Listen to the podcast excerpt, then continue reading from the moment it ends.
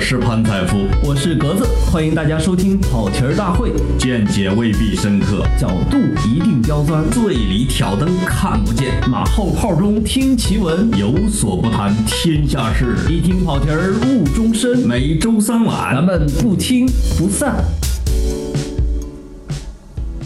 大家好，我是格子。我是潘采夫，哎呀，我们俩今儿是临时加录一期，赶上我们最，反正是我最擅长的话题，不知道是不是你？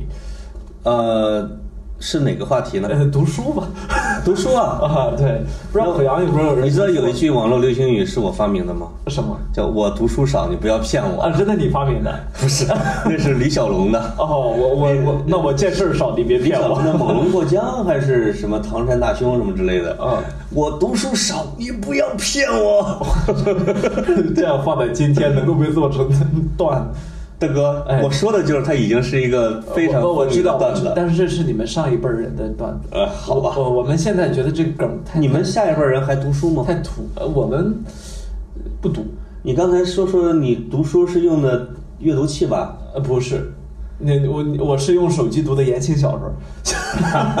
没有，我其实还是喜欢纸质书。啊到现在为止，我 Kindle 啊，什么掌阅啊，那个阅读器我都有，但是都有我哈基本不用。啊，我还是喜欢纸质书放在手里边儿勾勾那画行画，。那我们就听听格子老师是怎么读书的。哎呀，没有。实际上我，我觉得读书这个话题，因为其实挺多网友艾到我微博或者是在微信后台留言说，能不能推荐十本书？嗯，我特别烦这个话题。我不是说烦别人热爱热爱读书这你件在事嘲儿，笑我吗？对，我已经无数次给人写过文儿，什么推荐十本书，这就给小朋友推荐十本书，给女性读者推荐十本书， 这十本书都差不多。你你知道我为什么特别烦这个话题？就是说啊，呃，我觉得第一，读书是一个比较个人的事情，就是说哪本书好，哪本书坏，这个是分人生经历和人生节点的。嗯第二个呢，你非得说十本书，你怎么就没有想到说你是要的是知识，而不是要的是一个数量？非得要十这个数字好听，我非给你十一本恶心你一下，是不是？我我就经常有这种想法，所以我不太爱推荐你书。咋那么轴呢？哎，就是经常我们咱们读书家人就是臭臭毛病多呀。这个人类影史上 top 一百的好电影儿，嗯什么十大什么什么评选，所以像这您是不是就类，得抬一杠？为什么不是十一个？对嗯我我，所以像这类我就不看。哦嗯，，比如说什么影史上十大经典，嗯我这我就不太认，或者影史上排名 number one 的电影，这我就我就是说，我觉得啊，如果人的信息量、知识量够到了一定的份儿上之后，会对这个有一定的排斥，嗯，因为不能被形式给限制了我们的。反正我就喜欢看排名的。哎，呃因为你不是说那个什么武器、什么战斗力，你都喜欢看排名是吧？对对对对对，包括这个这个古龙的七种武器，它里面有一个非常严格的排名，哎比如什么，这说起来哎是不是你阿飞的拳头，什么上官红的什么什么剑，还有什么离别钩多情环什么之类的啊。你提醒我，这是不是因为你们看武，你看武侠比较多，所以对这种排名是格外的感兴趣？呃，你你可能就是每个年代啊，不同的年代的人都有一个受他影响的这种文化和书。没错，我从小肯定是跟武侠电视剧、电影和书有关系。你知道我最喜欢的这个章回体的小说是哪个吗？叫《说《唐》。金瓶梅》 金瓶梅》里边有排名吗？西门庆、热没结、有十兄弟啊，那没有嗯啊，这是呃有老大老二的，那个人按年龄排的啊。但是这个另外一个叫《说唐》，《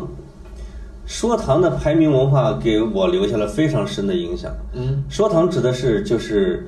呃，秦琼、罗成这帮人去这个造反的那个故事，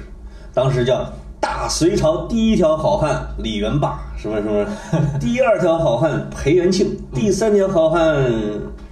不是，呃，第三条是第二宇文成都，第三是裴元庆，什么，然后呃熊阔海、单雄信、罗成，什么什么，一直到排到十一二十个，嗯，而且第一名跟第二名，第二名就是每一个上下位之间都过不了一招，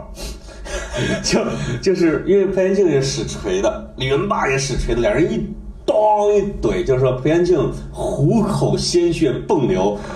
锤就飞到了元宵，就是一千公斤级遇到了五百公斤级是吧？就没法打，没法打就是你就会知道，哇，这个排名老几他就很厉害，这个排名老几他就很厉害。行，那你推荐一本你觉得最好看的武侠书吧，我也来个最。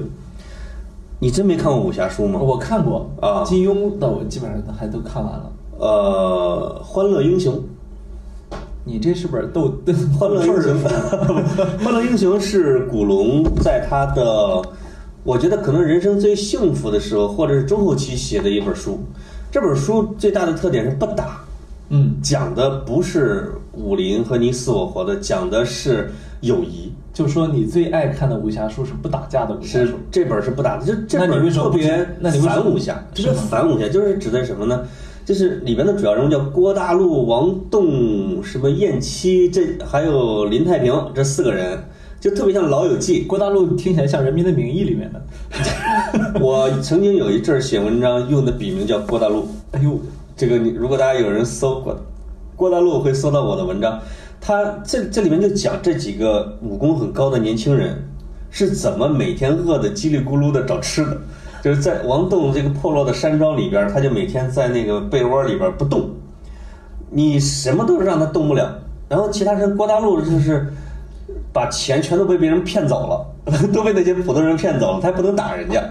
他就去他就去四处去化缘啊，找烧饼啊什么吃，就是你会觉得哇，好可爱的江湖，好好好深情厚谊的年轻人。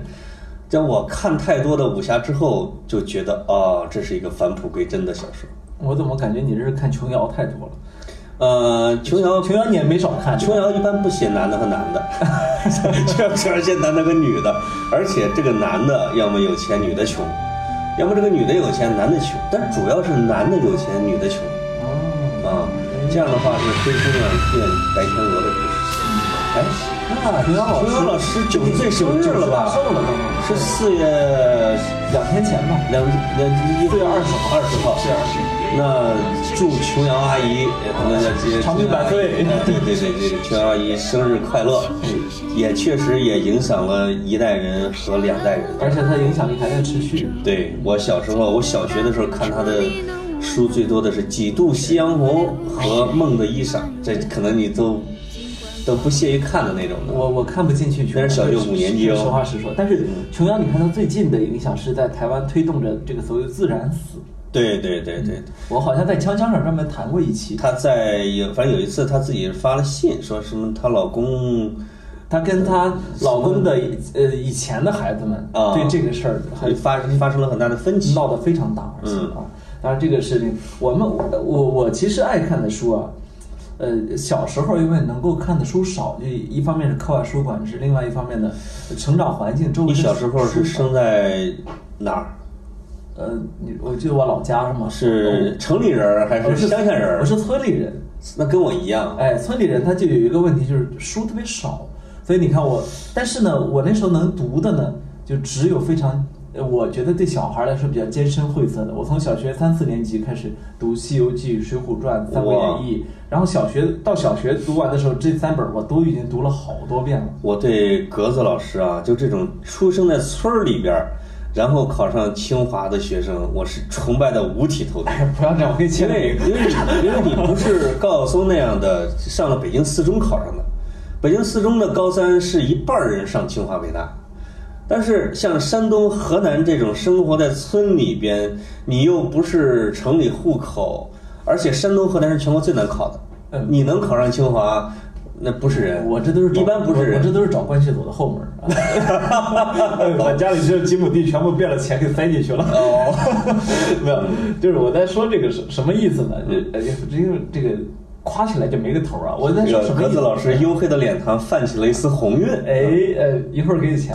那个小时候只有手手边上只有这几本名著的时候，我印象特别深刻。初中啊，因为我我是初三考考了我们镇上第一名去的高中嘛，考完之后那整个暑假两个多月，接近三个月的时间，一点事儿没得没得干。我说这怎么办？手边《西游记》，因为我我那时候比较单纯，捐给了学校的图书角。 对然后《水浒传》给我翻烂了，啊只剩下一本《三国演义》呢。就在那个夏天，我印象特别深刻，接近三个月的时间，只读《三国演义》，也没有电视看，我看了多少遍？所以《三国演义》这本书，你到现在说说这名字我都想吐，我看了得小四十遍。 潘凤是谁？ 哎，不要这样。 对，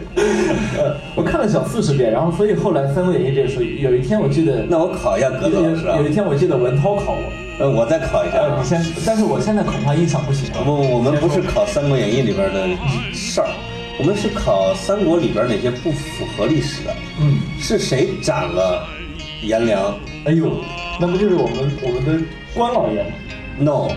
那 是孙坚，孙老爷，孙权他爹。对，啊，没有这个这个你都知道。不，我知道，我是说，你说的是这个，因为我们三国爱好者都对比过《三国演义》和《三国志》这两本书。就嗯，陈寿那本《三国志》，你读《三国志》的时候，有一种童童年幻灭的感觉。 这个这个过程我经历因为过。刘关张百分之九十的事儿都是别人的。对啊，我就是说，我们民间的说书人还是挺厉害，但是你知道那个时候读《三国演义》，给我的那种感觉就是他已经进入那个世界了。所以后后来我是打死我也不再看《三国演义》了。那那那《三国演义》咱就多聊一集啊，嗯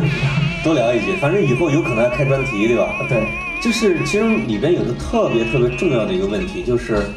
为什么《三国演义》演义里面不像正史那样的来记载历史，而是主要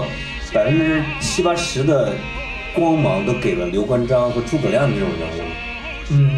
我觉得你得把四大名著除了《红楼梦》之外的另外三本放到一起看。嗯这三本都呃就为什么三位它它又叫演绎啊？这三本都有一个共同特点，就是不是同一个作者写出来的。嗯就这三本通通都是民间智慧的集锦，嗯尤其是《水浒传》更明显，《水浒传》是属于民间艺人啊，有一个老老爱说林冲，有一个老爱说鲁智深，所以《水浒传》造成了什么鲁十回、什么林十回这这样的嗯一个格局。对最后就有人捅了稿儿，对，这就像我们我们做报纸的很熟悉这一套啊。是是《是三，国演义》我觉得也有也有这个，就是对民间民间艺人，因为你只有突去突出英雄，是而且是个人英雄，因为对，因为《三国演义》它不是在三国写的，它一般这几个大名著啊你，都是明代的，都是明和清，就是《红楼梦》是清嘛，对那几个都是明代的。明代的一个特点就是从宋元明之后，有大量的流动人口，对是吧？叫叫这咱们叫游民，对就是这些故事，这个说唱艺人主要是在茶馆里边儿是给听给那些普通老百姓和游民听的，对而他们最感兴趣的话题是叫发迹，叫发迹变态，是吧？就是说，一个穷苦人通过他的奋斗，通过他的运气是怎么当上皇上的？这个这个是永恒的主题，就跟丑小鸭变白天鹅是小姑娘们最喜欢的一样。这就是那个年代的好莱坞模式。是，嗯所以就是刚才你说的那个特别对的，就是无论是《金瓶梅》还是《水浒》还是《三国》，它反映的一定是下层人民和江湖艺人的他们的价值观。没错，而且我们还不能忽略，明代是我们历史书上说说资本主义萌芽阶段，嗯这个资本主义发展起来了不得，明代是非常典型的市民社会，对这市民社会它的色彩饱和度就很高，对它这种生活中的小趣味啊，就开始大量的介入了我们文学的价值观层面，这和以前是以前这种纯粹才子、这很高端的作品是不一样的。这也是为什么这个有的历史学家说，当然历史学家就是我了啊， 说中国一直几千年来是个二次元社会。这个二次元一一方面是孔孟和皇帝，嗯对吧？这是一个这是一个显性的运行的一个体系，另外一个体系是民间运行体系。民间的运行体系不是讲那种什么人和爱的价值观，讲的是义，是吧？哎讲的是义和利益这两个价值观，就是我杀人放火受招安嘛，就是想当官杀人放火受招安受招安，想致富什么跟着行在卖酒醋，哎呦，你这是喷在墙上，这村里墙上的话 吗？ 这个真的是宋朝的口头语。哎想致富跟着行在卖酒醋是，你这个商人要行在是皇上，你要跟着官家去搞这个官营嘛。哎酒醋是要拿许可证的。哎啊，那想当官就是像宋江一样去造反，然后宋朝去招安你，你去当官。哎，啊，这可能就是这一套的民间文化的体系诞生了这种四大名著啊，呃，当然不包括曹雪芹啊、哎那几个名著，这这这有点意思。当然我，我们说回读书啊，说回读书就是说，呃比如说我自己啊，嗯所以一到了呃高中之后，有有一次反弹，但这次反弹呢是处于因为我们我们那个地方教育管得很严，所以呢，就是我几乎所有的课外书都被没收了，所有的课外，但是呢，都是因为我，所以这就导导致我潍坊一中，呃没有，我是在下面的，哦我那我上不了那么好的学校，真的啊？那当然，那你当然从县里边考清华，这个哎没有没有武大，呃武武大大，武大，大武大啊。然后后来上的清华，哎，嗯是，这都走了，都走了后门的。然后那个，嗯 关于走走了武二郎的后门，你又 上了武大， 你想象不到我的背景有多硬，你知道吗？硬啊以后跟你慢慢科普。 啊，贵哥跟着哎贵，哥，不要这样， 没有，就是所以后来呢，呃，导致我高中形成了一个习惯，就看书特快，因为你随时会失去这本书。会被焚书，哎， 对吧？？跟我这个乳是吧对对对所以我看书特快，可以确保，如果中午借过来借过来一本小说，午休的之后我就可以还给人家。这个书我一般只在看黄色小说的时候才会有这种速度。我看黄色小说看不完，我你问中间会停。这是一个很很很个人的问题啊哎，就是在你们当时的县中，呃会流行那种手抄本儿或者黄色小说吗？不会，为什么？啊不需要，盗版足够多。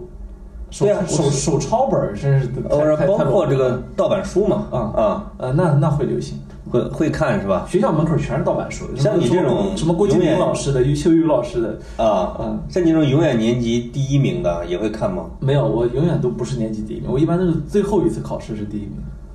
哇，我中间都是在玩儿的，哎呀啊真的啊但我您是不知道，我们这个智商啊，哎妈 跑哪儿了？我是前面都是第一名，到后边不行了。那 你就是看书看的。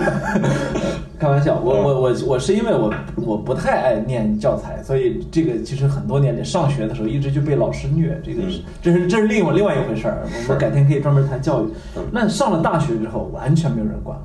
那爆发性的反弹，那真是爆发性的报复社会去看书，是吧？嗯哎，报复社会看书，我根本，而且我有个特点，你比如我看视频，我看不进去。嗯，我第一次录《锵锵》的时候，就是我第一次看《锵锵》的时候，啊，我从来没看过，就是说人家都告诉我说人家看，我从来没看过。好，锵锵的观众们，哎，大家记住这一点啊，呃记住这一点。呃，以后但恢复了也不叫他。 但是我这现在是锵锵的这个死忠粉 啊，死忠粉啊嗯，没有。那所以其实从大学开始阶就步入了一个全新的阶段。我我反反复复的说，有一个我们学校有一个老师对我影响特别大，影影响特别大。嗯他是从哈佛大学一九四六年回来的这么一个老教授，叫谭冲台。哦去年他去世之后，我很伤心。嗯因为他不认识我，但我只听过他一次讲座，就见过这一面儿。我大一的时候，就是一见谭老师，误中身身啊，，人家就说了一句话啊说他那个他的老师是朱光潜，美学大师，哎那啊是我的，怎么讲呢？呃是算是算是我寄居在苏格兰的爱丁堡大学的时候，人家朱光潜本科在那儿上的。哦嗯啊，然后朱光潜呢就给他们引用过，这应该是艾略特的一句话，嗯，叫做 “Know something about everything before you know everything about something”，哦，你给翻译一下就是说啊，其用汉语说就是在你成为一个专才之前，你要先成为一个博才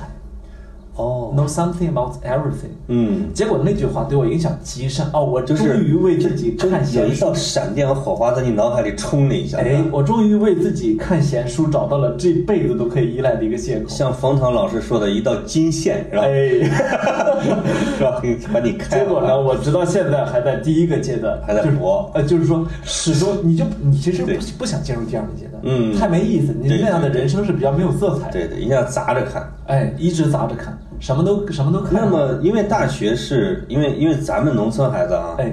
在很多时候都延后了，包括青春期，包括什么谈恋爱，包括什么都要比正常人要晚几年。可能在大学就集中的爆发了你的成长的各种的没错，关键期，对吧？没错，那么有没有一本书在你这个关键期起到关键作用？没有。我这就是我经常去回答这个问题。我说，哦人家说你能不能推荐一本书对人生影响特别大？我说没有，嗯，一定是这一百一百本五百本书是这样的一个一个，就是缺了缺了哪本儿你好厉害都觉得不行。那么你不问我一下吗？呃，啊啊啊 对请问是哪一本书影响了您，导致您今天这么成功？嗯，红与黑， 红与黑，真的红与黑呃，不是不是厚不是厚黑学吗？不是、不是，啊这个厚是有的啊，黑没有。红与黑呃确实，我因为因为在不同的场合和写不同的文章给人介绍读书的时候，嗯，大学里边我都首先推荐《红与黑》，首先他是讲的一个经历，他人家也村里边的啊哎，于连也村里边的，哎呀哎呀是他的奋斗，而且他的奋斗并不是说通过他非常非常好的资源，他是通过他坚韧的意志、专注，以及他对一些事情的规划，还有最重要的一个是，就是他在克服一个年轻人的性格弱点时候所付出的具体的努力。嗯，你会，你会在大学用得上。就是我特别特别的内向的一个人，在大学看完《红与黑》之后，而且照着他的指示实施了一些约别人出来约会的活动，哦，而且所以这是一本参加对你来说演泡讲妞指南是吗？呃，当时有这么一个作用，哦，而且给女生递纸条说，如于连说，如果今天晚上在九点之前我握不到市长夫人的手，我就开枪打碎自己的脑袋。现在我想约你今天晚上七点钟见面。哇塞，你这是威胁人家，你这就叫变态啊！呃，不是，我说现在微博我说上你肯定我不为了我为了实践这一点，想约您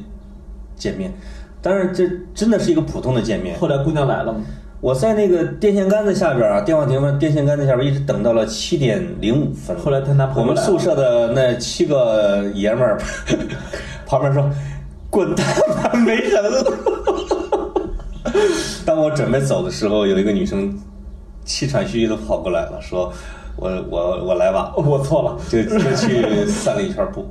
我就会觉得哇，书是可以指导人的行动的。哎，真是真是书中自有颜如玉啊！嗯，就是起码它是你的成长之书，嗯，类似于约翰克里斯朵夫啊、红与黑啊这一类的，它都会，我觉得对年轻人的成长起到一些作用。我前两天呃去做了一个公益，这个公益呢，我筹备了接近两个月的时间，是给河北滦平的，当然是我们大家一起去啊，我只是一个组织，嗯组织联络，呃，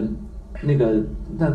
呃去给河北滦平的十一所小学，我们送了价值差不多三十万的书，哇，联系了联系了包括掌阅啊，包括很多出版社，呃一起你的后备箱堆的都是书是一吗起？去送。没有，我潘总，我还没混上辆，没混上一辆车呢，书里没车，你知道吗？是 吗？哦没有， 然后去给这些孩子送书，我就去，我我有一种什么感觉呢？就是说。呃，也许我们去给他呃建校舍啊、建厕所啊、捐赠各种体育用品啊，都可以让他变得更好。但是呢，对可能没有任何一个措施可以比捐书对他的可能的影响更大。我们有可能在这里面就是碰到读了读了于连的孩子，对吧？嗯我们就有对可能在在这里面碰碰了读了读了飘读了《三国演义》的孩子，是那最后有可能对他的人生产生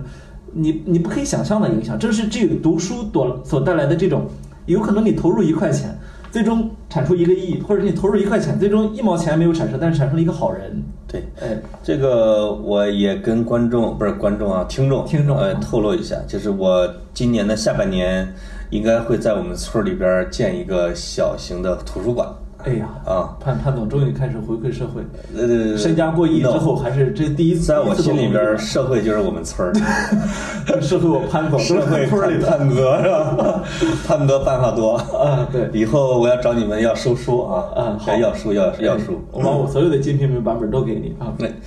行，我们村儿的扫盲就靠你了，对吧？比计生办还好用是吧？好用好用啊嗯没有，所以后来那大学这么像个鲸鱼一样吸书之后啊，其其实后来的后来的感觉有点乱，就是为什么有点乱呢？因为你不得不去介入了一个工作之后，嗯你不得不去，你看，比如说我就一直在新闻学院待着，那对后来进的也是新闻行业，你不可避免的，你非得跟这个行业，你得锤炼这个行业的技能不可。对，所以很有意思。就是到后来的时候，我发现我开始特别有意思的、有意识的去关注写作领域的书。嗯，当然我，我们就随便随便扯两句。啊对这个，因为我我们随便扯已经扯了二十多分钟了，二十多分钟了是吧对对，我们这个长话短说，长话短说，嗯就，是呃我发现有很多写作领域的书，哎，这因为你你开始希望自己成为一个书的生产者，对而不光是读者，对所以我对写作这这个关注就越来越高。我记得我们俩好像那上台给王冲推荐过一堆写作的书，对吧？对对对你你是推荐了那个《邮差总按两变零》是和那个和写写作作这回事儿这回事儿就是那个斯蒂芬金老师 Stephen 的啊 King 的《啊 On Writing》是吧？对对对实际上美国美呃，光美国社会《On Writing》就有很多很多本，对对我我对读过至少三本《On Writing》。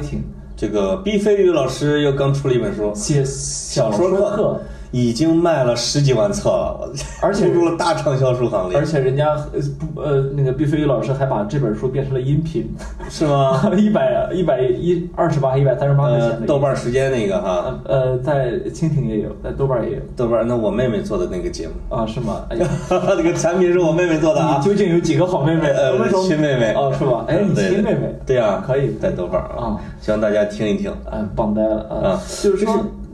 我插插一句哈，啊我们咱们聊了，咱大致咱们的这个读书的经历，我们能不能提炼一下，就读书对人或者到底有什么用？我觉得呃在知识分子而言啊，嗯读书就是成成你这个人。嗯，实际上，呃，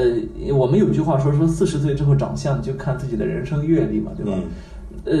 人可能越到后来啊，你这个先天带来的东西，因为它是固化的，嗯它能够，它不会再给你有加分项，不会再有加成。你后来所有的加成，你你有些东西是改变不了的，比如说你天生基因里面就带着一些比较软弱的成分，嗯你天生基因里面就带着身体不是特别高，不是特别帅，对不是特别的先天的有魅力，但是你最终能够成其增加的魅力，能够增加的所有的加分项，对我而言啊，嗯全是来自书。是这个不光是对知识分子起到这个作用，他对我觉得他对所有人，就是让你这个人来，就是人格上的完善，对吧？和他的进步，都可能都来源于你的阅读。因为今天是世界读书日啊，对我们也可以稍微的呼吁一下。我记得我印象特别深，上次在日本，在东京坐地铁，我一个特别深的感受是什么呢？看到一家人，爸爸妈妈带着两个孩子，每个人都在读书，我就想起我们北京地铁，我我我有限的坐过几次北京地铁啊，嗯，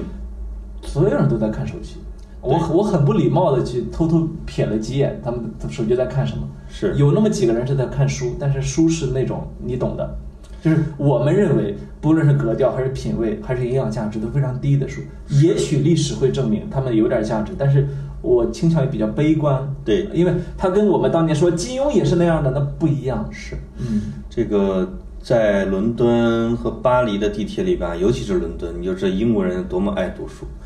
在那个地铁里边，真的是我觉得得有三分之一的人在捧着书在看。对，啊，这个他们可能会觉得拿着手机看一直翻是一件逼格不太高的一件事啊，不那么文艺。我觉得不光是不那么文艺，一个人如果一天到晚在自己不管是在很累啊，还是在一个寻常的一个日子里面，他拿着这个东西，他就不是在演给谁看，是他并不是在摆这个范儿。而我，我觉得我们中国现在世界第二大经济体啊，嗯我们经常说这方面还有差距，那方面还有差距。也许我们最大的差距，事实上不在这那个层面，尤其是北上广深这些一线城市，你的差距根本不在经济层面，对对对，你的不在差距生产力这一块儿、啊，呃，你的差距，我是在偏行而上的层面了。是的，嗯，这个越说越深刻了。哎，是，就是在最后的时间，咱们俩给所有的听众可以每人推荐两本书，就是咱前面都已经聊了一些，但是如果说能够让人明智，能够让人这个特别的认识这个世界，又认识自己这方面能有巨大作用的书，如果让你推荐两本给读者，你应该推荐哪两本？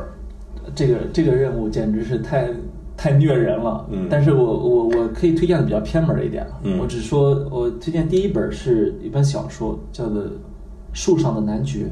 哦，卡尔维诺的我书最喜欢卡的尔呃书之一卡尔啊维，诺的书，实际上这个卡尔维诺是我非常喜欢的意大利作家。嗯一九八六年在去一九八六年去世那年获得了诺贝尔文学奖的提名，嗯非常可惜啊，没有对没有最终没有拿到。呃，我觉得没拿到也挺好。对，因为那些错过诺贝尔奖的大师们，整体李白杜甫也没好拿像过，是重不是量？ 好像重量要比他们 要重很多拿的要重啊，对对对，呃我们的鲁迅也没有拿过，啊对对对但是呃，我为什么推荐这本呢？呃卡尔维诺实际上有个祖祖我们的祖先三部曲，嗯呃一本叫《树上男爵》，一个一本叫《分成两半的子爵》，一本叫呃看不见的骑骑士士啊嗯那这三本呢，我我最我最早读的是《树上的男爵》，嗯它对我有一个格外大的影响是什么呢？就是呃，我简单说情节啊，就是说这个嗯这个人他本来是具有继承男爵的这个这个可能不是可能性，就是他就是要继承男爵的，对但是呢，他呃去追寻了自己的自由，决定生活在树上，嗯然后再也不下来。然后最后他死的时候，呃我是这么是不是剧透了结尾不太好？没事儿，啊我觉得没事儿啊，啊，最后他死的时候呢，是天边飘过来一个热气球，他跳起来抓住热气球，然后飘向了天边，然后就对这么消失。我觉得这是文学作品就在于这里，它可能是荒诞的，可能是可能是让你觉得不那么真实的，但是最终它所传递出来的人对自由的那种发自底层的渴望，那种最终我通过我的笔让我的主人公实现了我在尘世间不能实现的自由。对，我我觉得这就是我对我我自己对这个世界的追求。我觉得树上的男爵特别有价值的一点是哈，它它有点像体现了就是欧洲大革命或者说工业革命以后的那种科学昌明、人文鼎盛的那种社会。没错，因为他在树上根本就不下来，但是他跟整个欧洲顶尖的知识分子在对话，都可以交流啊，对可以写信、收信，他可以提出观点，可以收获爱情嗯批驳对他可以谈恋爱，对，这这点点还还可以有亲情继续维持。那如如果大家有兴趣，其实那个分成两半的子爵我也推荐一下也好啊也好嗯一颗炮弹把人削成了两半，一半是善，一半是恶，最后两个人两人还要决斗，最后合体。哦，我觉得这个小呃哎你说又家把它的给想象你力啊又把它给剧透了。没有对，我是希望通过这本书向向听众推荐卡尔维诺，这是我最爱的作家之一。好 OK，，到你第这二儿，呃，你还有一呃本我们俩吗交叉着来吧。交叉啊。嗯我想给大家推荐那个叫《人类群星闪耀时》，是吧？哦，茨威格那本，啊对他另外一个艺名叫《命运攸关的时刻》，我这两个名字都非常都好好，都好。人类群星闪耀时就是讲的是，可能是在大的历史事件、节点、战役出现的那些伟大的人物和他关键时刻的决策。命运攸关的时刻更接近这本书的主旨，就是一些大的历史事件是被一些小的因素是怎么改变的。哎，就是它改变了我的历史观。比如说滑铁卢战役，我们就是说啊，英，我说这个拿破仑有多惨啊，但是这里边讲的是是其中的一个将军接到了作战的信息以后，他的迟疑了那么一两个小时。直接导成了导致了整个滑铁卢战役的失败和拿破仑的倒台，和导致了欧洲革命进程的这种发生了一些转向。那这个包括马赛曲的那个人写马赛曲的，前面没写过歌，后边没写过歌，中间那晚上突然来劲了，写了一首马赛曲啊，推动了法国大革命。就是你会就发现哦，在传统的历史观之下，有很多的偶然的因素，其实是在改变着人类那，改变着进程。那当然。呃，那这个里边的小闪光点是现在那以后我就特别注意的。我觉得大家看历史的也也可以看背面儿，也可以看侧面儿，这挺有意历思。史充满了偶然。呃，其实对茨威格也是我非常喜欢的一个作者，他他，而且我我觉得特别有意思在于他的每一本书翻译成翻译到国内之后的书名都特别好啊一个美陌一个陌生女人的来信，对吧？一个女人一生中的二十四小时，我觉得那个一定要看啊对啊！对，非常好。因为他是一个医生，也有研究心理学的，他其实是把人的内心的宇宙的东西给写出来，这个很强。嗯是，嗯嗯，呃，我到我你下的一本了。啊嗯对你的下一本儿，我的第二本，我觉得很难抉择，但是我想推荐《人各有异》。嗯伊比怀特的人各有异。嗯伊比怀特是我写作中的一个一个叫什么 role model，呃可以说是呃翻译成偶其实翻译成偶像不太对啊。对但是就是他是我写写作中一个非常重要的一个一个参照系。伊比怀特就是呃呃《纽约客》这本杂志它风格的奠基人。对那伊比怀特实际上他不光为《纽约客》做了一个风格的奠基，他实际上可以说为